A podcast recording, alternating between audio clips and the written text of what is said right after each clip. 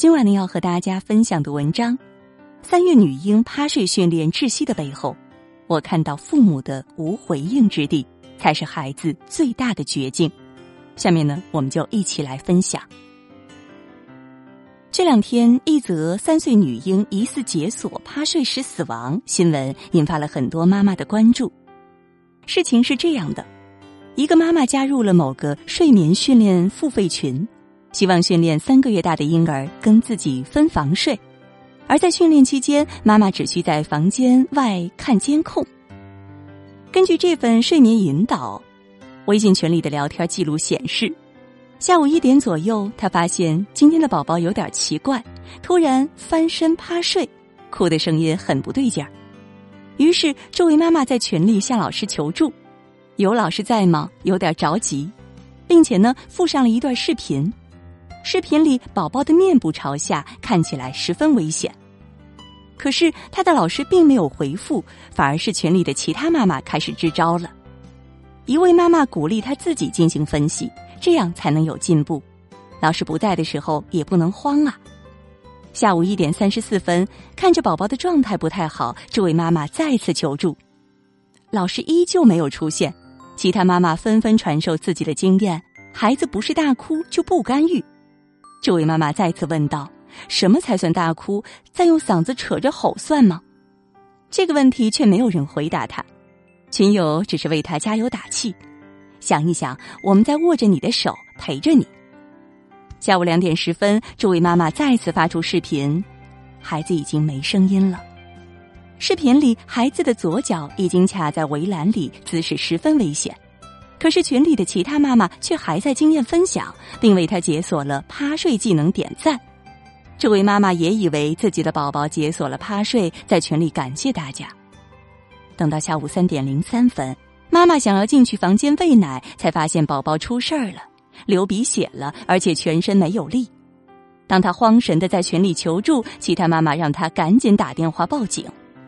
最后抱着孩子去医院的是她的婆婆。这位妈妈已经不敢面对了。三岁女婴疑似趴睡致死的事件爆出后，很多妈妈看了都说气到睡不着，因为太多的细节真的令人看了心惊，也不禁质问：睡觉本来是孩子的生理本能，却要被拿来训练？孩子因为不适而大哭，母亲站在门外能忍住看都不看一眼？训练孩子自主入睡，就是为了能追剧？用趴睡代替母亲的安抚和陪伴，来给孩子安全感。到底是什么样的育儿理念，能让这个母亲像被洗脑一样做出这样的选择呢？这个事件让睡眠训练这个概念再次进入大家的视野中。那么，什么是睡眠训练呢？睡训的观点是，宝宝六个月以后就应该自主入睡并睡整觉，如果做不到，就是因为被养成了坏习惯。睡眠不好以及夜奶会影响宝宝的生长发育，无法独立入睡，成为一个睡渣。睡眠训练是通过让宝宝有限的哭泣，训练自主入睡和睡整觉的能力。在实操的过程中，很多妈妈都在忍痛让孩子哭着入睡，甚至宝宝在房间里哭，妈妈也在外面跟着哭。在这个事件中啊，最大的问题就是给孩子使用了趴睡的姿势，让孩子窒息。而在聊天记录中，还看到很多网友都在祝贺这位妈妈宝宝提前解锁趴睡。为什么那么多人对于孩子独立趴睡那么推崇呢？婴儿在几个月大的时候，容易出现各种各样的睡眠问题，比如入睡困难、睡眠不足、夜醒频繁、接觉难等问题。这时候，很多人觉得趴睡类似在婴儿在子宫里的姿势，可以给宝宝带来足够的安全感。解决以上这些睡眠问题，但这明显违背了科学知识啊！因为婴儿颈背力量发育不完全，在不能自由翻身的情况下，侧睡和趴睡都很容易导致窒息，也就是 SIDS 婴儿猝死综合症，又被称作摇篮死亡。美国儿科学会一直在反复强调，对不能实现一百八十度自由翻身的宝宝来说，最安全的睡觉姿势只有仰卧。除了安全问题，大家看到的更多的是睡训这件事儿对于孩子和母亲心理的创伤。甚至连对育儿一直都充满思考的马伊琍也发了很多条微博反思睡训对孩子的影响。马伊琍在养育大女儿的过程中，特别讲到了曾经试图用哭声免疫法来试图让孩子独立。事件中的母亲在频频听到孩子的哭声后，也不推门进去看，其实也是受到哭声免疫法的影响。哭声免疫法这个从国外舶来、被国内早期育儿大 V 炒热的概念，可以说是亲子关系中最大的 PUA。早在二零一一年的时候，有一篇风靡全网各论坛的帖子，叫《美国人带孩子的十七个绝招》。这套网传的方法，正是切中了新手妈妈的知识盲区和焦虑心态，想要养出极少哭闹、省心省力的天使宝宝。其中的很多方法看似头头是道，实际上令人细思极恐。其中第一条绝招讲的就是哭声免疫法，简单来说就是哭了不抱，不哭才抱。这样的做法是为了让孩子明白，哭是没有用的，只有不哭才能得到父母的拥抱。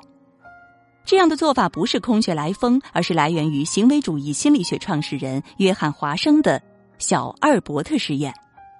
只不过，这个实验的背后也是一段令人心碎的故事。约翰·华生征集了一个九个月大的婴儿小阿尔伯特，将一些毛茸茸的小白鼠、小白兔、小狗、小猴子放在他的身边，让小阿尔伯特和他们尽情的玩耍。只不过，当小阿尔伯特每一次想要抚摸小动物的时候，华生就会立刻用锤子敲打铁棒，发出巨大的噪音，让小阿尔伯特大哭。久而久之，小婴儿就对这些毛茸茸的小动物充满了恐惧。这一实验让约翰·华生提出了自己的理论：孩子是可以像机器一样被训练和塑造的。他甚至说，得像对待成人那样对待孩子，尽量不要亲吻和拥抱孩子，不要让孩子坐在母亲大腿上，不要轻易的满足孩子，就算孩子哭泣，也绝不能心软，以免他们养成依赖父母的恶习。后来被独立育儿所推崇的哭声免疫法、延迟满足法、婴儿独立睡眠法等等，核心思想皆源于此。事实证明，之前美国那批经过哭声免疫法训练的孩子长大后，轻则出现睡眠障碍，严重的甚至出现自闭症、精神分裂。就连华生自己的子女，在爸爸这样的教育观念下，后来也过得非常惨。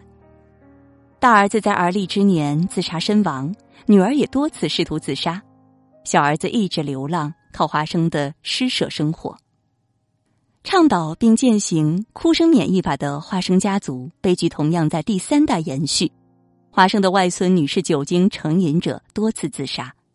可以说，哭声免疫法真的是以牺牲了一代人甚至两代人的幸福为代价的，才被发觉这是残忍的育儿法则，是对母婴关系巨大的伤害。后来打破华生实验结论的是另一位心理学家哈洛做的恒河猴实验。哈洛把刚出生的婴猴放进笼里，然后用两个假猴子代替母猴。一个假猴是用铁丝做的，胸前安装了一个奶瓶，可以随时提供奶水；另一个假猴是用绒布做的，摸起来比较柔软舒适。结果，所有的婴猴只有在饿的时候才会跑到铁丝妈妈那儿去吃奶。只要一吃饱，就会迅速回到绒布妈妈的怀里，甚至有些小猴只是把身子挂在绒布妈妈身上，把头探到铁猴妈妈那儿去吃奶。根据这个实验，哈罗提出了一个颠覆华生的观点：爱的本质绝对不是简单的满足孩子的饥饿和干渴的需求，它的核心是接触性关怀、拥抱、抚摸、亲昵。心理学家用残酷的实验。向天下父母乃至世人揭示了一个真相：孩子并不是机器，更不是缩小版的大人。养育孩子的过程绝对不是将孩子驯化或者塑造成一个符合自己意愿的工具，并不是有奶就是娘。能够让孩子感受到爱的是父母与孩子亲密的接触。这也是睡训事件中让人胆寒的地方：忽视孩子哭声中所传递的感情和需求。剥夺孩子安全感的来源，强迫孩子过早独立，切断母婴之间的天然连结。法国的心理学家伊莎贝拉·费里奥莎也在告诫年轻的父母们：强迫一个婴儿在没有父母呼一声、没有母亲味道的地方睡觉，是以培养孩子独立能力为由对孩子施加的冷暴力。父母过早的让孩子一个人睡，并不能使他独立，反而会让他产生被遗弃的恐惧感。微博有一个反睡训超话，里边有非常多的父母提到自己对孩子使用了睡眠训练后孩子的异常反应：不爱闹，也不爱看人，没那么爱笑了，不怎么喜欢说话，喜欢一个人自己玩。这样的孩子确实省心多了，也独立多了。但是，这真的是我们想要的孩子吗？这样的一场训练，实际上是对孩子最大的酷刑。再来谈一个哈洛的实验，叫做“绝望之井”。哈洛制造了一个个漏斗形的小黑屋，让小猴们头部朝下吊了两年，底部有个容器可以获取食物。刚开始的时候，小猴会试图往上爬，但发现怎么都无法逃离后，便绝望的安静了下来。两年后，这群小猴放出来时，都已经得了严重的抑郁症。他们远离猴群，目光呆滞，行动迟缓，而且有极强的自闭自残倾向。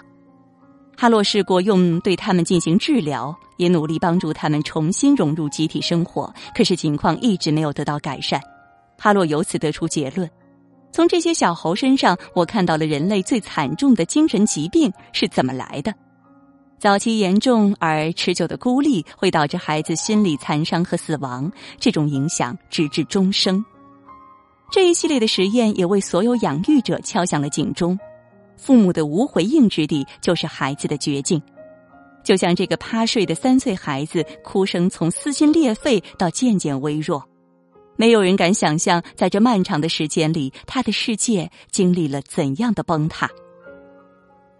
怀胎十月，一朝分娩，父母子女一场，注定就是一场渐行渐远的旅程。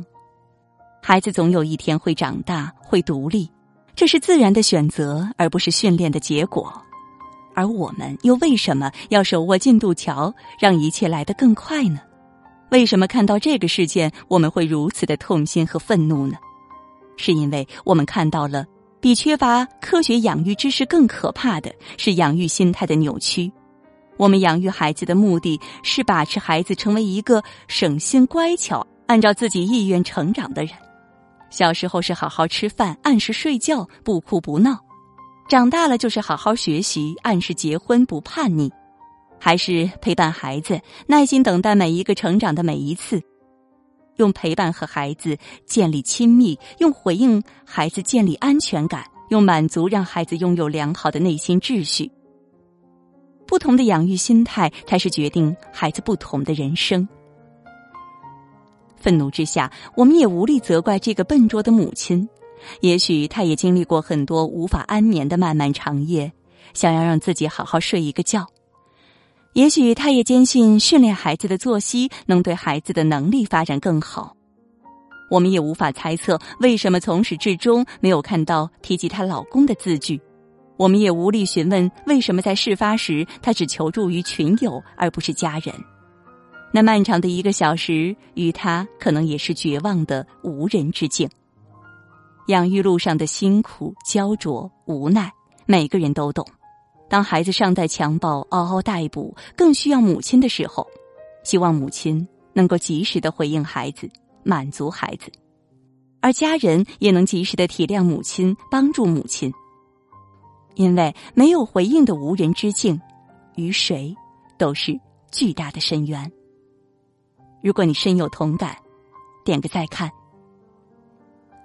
好了，今天呢和大家分享的文章到这就结束了，感谢各位的守候，我是林静，感谢你的陪伴，我们下期再会，晚安。